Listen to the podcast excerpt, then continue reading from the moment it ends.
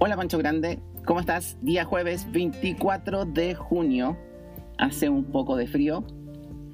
Afuera, está empezando la segunda mitad del año, la mejor mitad del año, siento que todo pasa en la segunda mitad del año y al mismo tiempo se siente como tan corta, pero me gusta, siempre es como la que me sube el ánimo, si no fuera por las alergias de la primavera, pero el resto em, me suena perfecto. Em, es el lugar donde uno siempre quisiera estar. Y hablando de eso, ¿cuál es el lugar donde uno siempre quisiera estar? Y los que sufrimos ansiedad, ¿estamos en el lugar que queremos estar? Y me refiero en un lugar no solamente físico, sino que en un lugar mental. Y eso tiene relación con cuán presente estamos quienes tenemos o sufrimos de ansiedad ¿Cuán presente estamos cuando creemos que estamos presentes físicamente en un lugar? Es la típica conversación que o el típico tema que uno escucha en, en los cursos de meditación o de mindfulness, el estar presente. Pero ¿qué significa estar presente si uno está ahí finalmente? Y uno no lo entiende, pero si estoy presente, estoy aquí, mira, presente. presente profesor.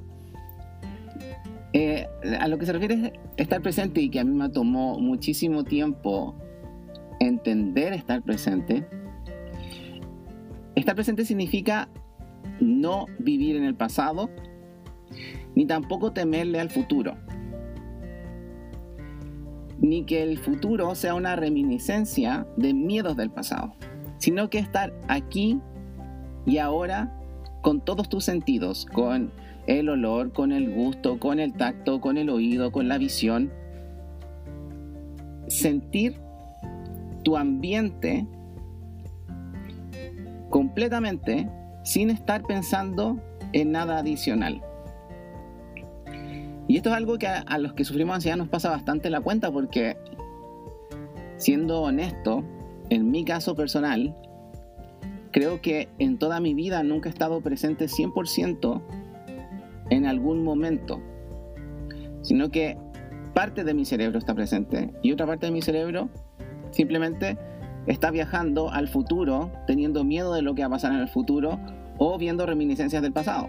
Usualmente es al futuro, miedo al futuro, lo que va a pasar más adelante.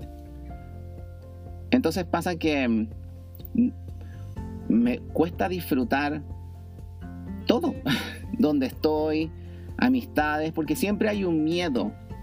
¿Qué va a pasar después? Lo que después de mucho tiempo aprendí em, a través de, bueno, la meditación, a través de la terapia, es que hay que aprender a disfrutar el ahora. Y no tenerle miedo al futuro ahora porque no tiene sentido. Y esto se refleja bastante bien en cuando uno tiene problemas, en específico, por ejemplo, en el trabajo que me pasó a mí. Eh, cuando tenía problemas en el trabajo, mi respuesta a eso era esconderme y no hacer nada. Y para graficarlo, como lo decía una vez anterior, es como meterse en una cueva y comunicarse con el resto a través de un citófono no estás realmente presente con la persona, sino que te vas comunicando a través de un citófono en base a lo que te van diciendo. Y vas respondiendo, pero no estás ahí, no estás atento. No ves las gesticulaciones, em, no respiras el aire, no ves el sol, absolutamente nada, estás desconectado. Estás desconectado de la realidad porque, no 100%, pero una gran parte de ti está desconectada de la realidad porque básicamente está teniendo miedo de lo que va a pasar mañana, de lo que va a pasar pasado mañana, etc. La gracia de el estar presente es que empuja dentro de tu cerebro, empuja ese pensamiento del futuro y del miedo, lo empuja hacia afuera, no le deja espacio. Y te abre la puerta sentir em, a sentir tu ambiente, a sentir lo cómodo que es estar en el presente ahora y que el presente no da miedo. ¿Cómo llegar a esa situación de estar presente? Es un trabajo bastante grande porque finalmente te tienes que convencer a ti mismo de que si dejas de pensar en el futuro, quizá no pase nada malo, pero sí te conviene disfrutar el presente porque sí están pasando cosas buenas. Y me pasó, o sea, y me ha pasado toda la vida. Em, yo creo que nunca he estado 100% presente con una persona. Siempre estoy pensando de qué va a decir esa persona de mí o cómo puedo decir algo interesante para que no se aburra de mí. O cuando estoy hablando con alguien, estoy pensando en qué tengo que hacer en el trabajo mañana. Nunca estoy 100% presente escuchando a esa persona, escuchando sus sentimientos, escuchando sus emociones, empatizando con sus emociones. Y mm, a consecuencia de este como, este como insight, este como quiebre que tuve hace unas semanas, que me cambió la vida por, por completo, entendí efectivamente lo que es estar presente. Y estar presente es justamente volcar tu atención completa a lo que tienes cerca, a lo que te rodea. Y realmente la vida se disfruta mucho más de esa forma. O sea, no hay, no hay cómo explicarlo. No hay cómo explicarlo. O sea, si logras empujarlo, empujar todos los miedos hacia los lados y disfrutas de las cosas simples, o sea, del ruido de los zapatos cuando vas caminando, em, hasta el ruido de una micro, lo escuchas claramente cuando vas caminando y no vas pensando en qué tienes que hacer cinco minutos más adelante. Cuando escuchas la conversación con un amigo o una amiga, escucha 100%, aunque, aunque no te parezca importante porque tus problemas sientes que son más importantes, escucha. Porque si alguien te está contando algo, es porque necesita de ti. Necesita tu ayuda. Entonces, mi recomendación es nunca dejar de lado a la gente y estar presente con ellos. Más que pensar qué es lo que están pensando de ti o, qué es lo que van a pensar si no dices algo inteligente eh, o si vas a hacer el ridículo, o si se van a ir. Piensa que una persona te está hablando porque quiere hablar contigo y porque quiere compartir y tiene algo que compartir en el cual siente que tu opinión es importante y tú estás ahí para ayudarle. Y date esa oportunidad, tal como me pasa a mí que soy malo para ayudarme a mí mismo, pero bueno para ayudar a otros. Nunca había pensado en ese prisma de que si alguien no está pidiendo ayuda de manera textual, al acercarse a mí y preguntar mi opinión, me está pidiendo ayuda de manera indirecta. No está tratando de hablar conmigo para reírse de mí, ni, ni ver si estoy gordo, estoy flaco, si tengo espinillas, no tengo espinillas, si tengo canas, no tengo canas. No, se acercó a mí para conversar porque tenía algo que decirme. Y yo tengo que estar presente en todos mis sentidos para ver si es que puedo ayudar o no. Lo más probable es que sí. Cuando vemos los problemas del resto desde una perspectiva externa, es mucho más fácil ayudar y eso es lo que busca la gente en general. Y eso es estar presente. Olvídate de los problemas por un tiempo y vas a ver que todos tienen problemas. Y que puede ser de ayuda si es que te sales unos segundos y disfrutas y ves lo que está alrededor tuyo. Sea feo, sea bonito, sea como sea, velo. Por eso siempre dicen cuando uno tiene ansiedad o, sufre como algún tipo de ataque ansioso, sale a caminar y respira, dicen. Eso tiene un sentido bien como fisiológico y lógico, en el sentido de que salir a caminar lleva consigo hacer un esfuerzo físico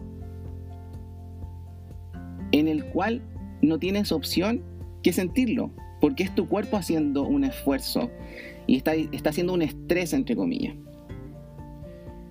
Y uno no puede estar en dos estreses al mismo tiempo. Uno no puede estar en el estrés de su cabeza pensando en el futuro y al mismo tiempo en el estrés, em, en el estrés muscular. Por eso es tan importante a veces salir a caminar cuando uno como que no puede pensar más o está estresado. Es salir a caminar por lo menos y respirar. Respirar por sí solo también genera eh, un estrés, un estrés muscular y se mueven los pulmones y hay una sensación de control. Pero siento que salir a caminar tiene un, poco más de elementos positivos. Salir a caminar y respirar, bueno, eso ya como lo máximo, pero tiene elementos positivos porque hay elementos externos que también atacan tu sentido. ¿ah? No solamente está el caminar y el estrés de los músculos, que pasa el estrés de la cabeza algo muscular, que después, de hecho, el esfuerzo físico genera endorfinas que te hacen sentir bien, sino que em, además hay distractores en el camino que uno va prestando atención y va ocupando su cabeza en esos distractores y va dejando de lado estrés futuro. Y de hecho por eso cuando uno vuelve a caminar se siente como más relajado. Porque efectivamente desocupó el espacio del estrés futuro por el presente. Por el presente. Todo el peso, imagínate el peso que tiene en la cabeza a veces el estrés, que uno se siente hasta más liviano. Y eso estaba haciendo yo em, en conversaciones he dejado de lado, he empezado, tampoco se puede 100%, que tampoco esto es como eh, de un día para otro, así como que uno empieza a ser una nueva persona, no, es un proceso. En conversaciones, tratar de compartir más. Si es que alguien te dice, oye, me hace tanto reír hablar contigo, bueno, habla con esa persona, porque si te está diciendo me hace tanto reír es porque quizá necesita reír. Necesita de ti, necesita de tu ayuda. ayuda. Cuando quieres al resto, también te quieres a ti mismo.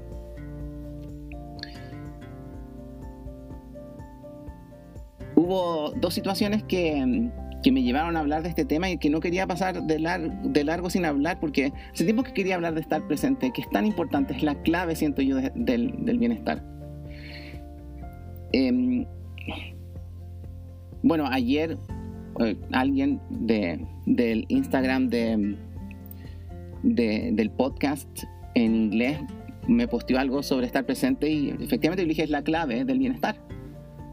Y me acordé que quería hablar de este tema hace mucho y, y hace unas, un par de semanas, creo tres semanas casi, me invitaron a un curso de The School of Life en Londres a través de Zoom a participar.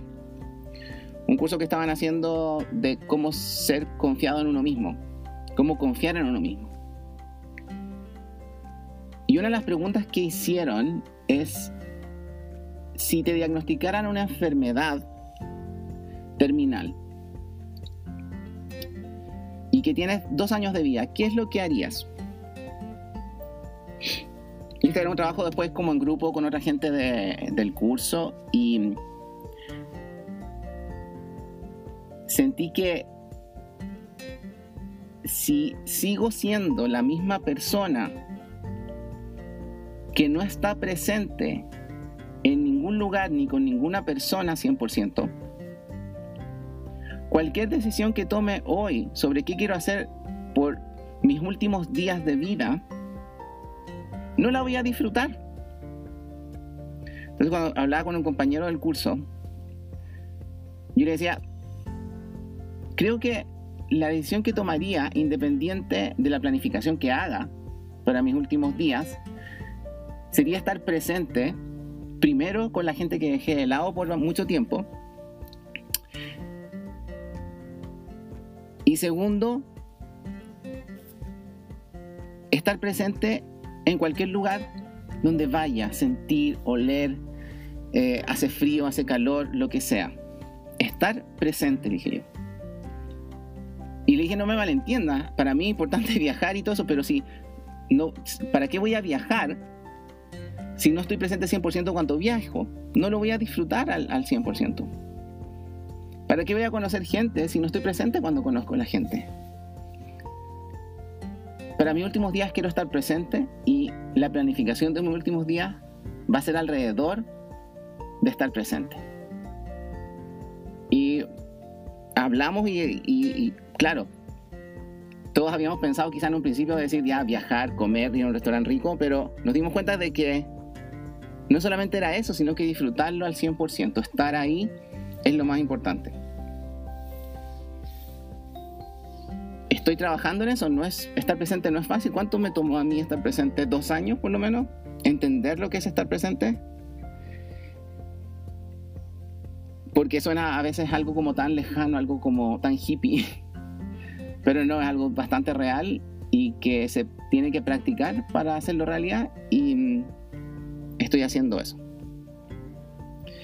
Gracias Pancho Grande por escucharme el día de hoy, espero que nos veamos mañana, yo creo que sí, tenemos otra sorpresa también. Así que gracias, gracias a los que están escuchando. Espero que estas conversaciones también les sirvan. Y cualquier duda me escriban. Que estén bien. Un abrazo.